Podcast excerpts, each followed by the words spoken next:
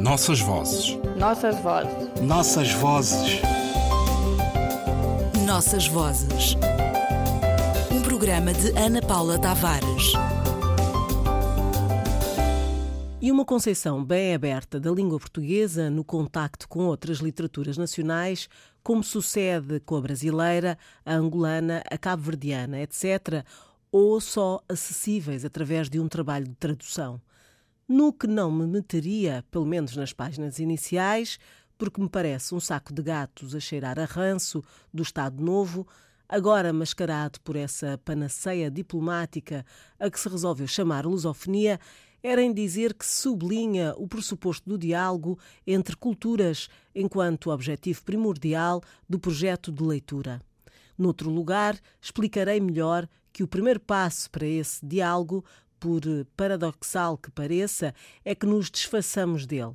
Ou seja, os termos desse diálogo estão demasiado impregnados de tentativas normativas e da imposição de relações desiguais que reproduzem uma ancestral cultura colonial ou imperial para serem tomados de forma séria pelos nossos interlocutores. E um diálogo só existe em condições de igualdade e de respeito entre as partes. Depois, sublinho que de pressupostos por cumprir está o mundo cheio, como o programa confirma, pois nenhum dos grandes autores da literatura angolana ou cabo-verdiana ou moçambicana se constitui literatura obrigatória.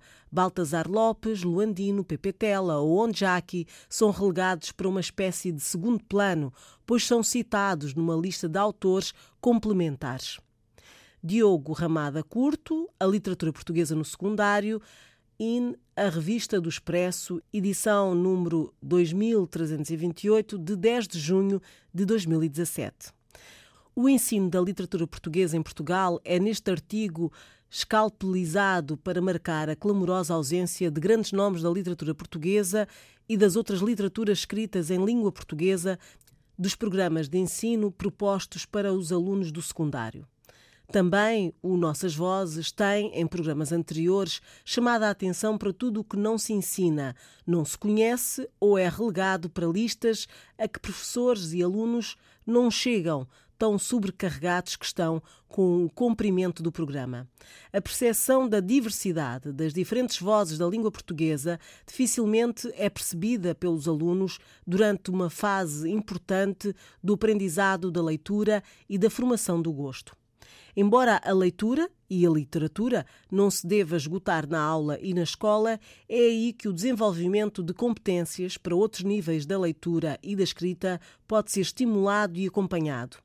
A leitura acompanha o desenvolvimento e articula-se com outras capacidades, tornando o aluno capaz de atravessar as desigualdades das propostas, pois cada texto é único e autoriza uma leitura independente, pode facilitar o diálogo com outras realidades e situações.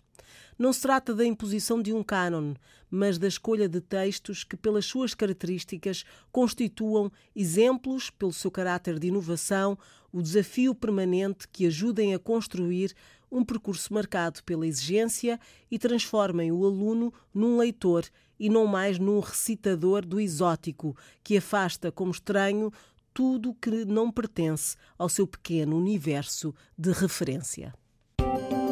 Nossas vozes. Nossas vozes. Nossas vozes. Nossas vozes. Um programa de Ana Paula Tavares.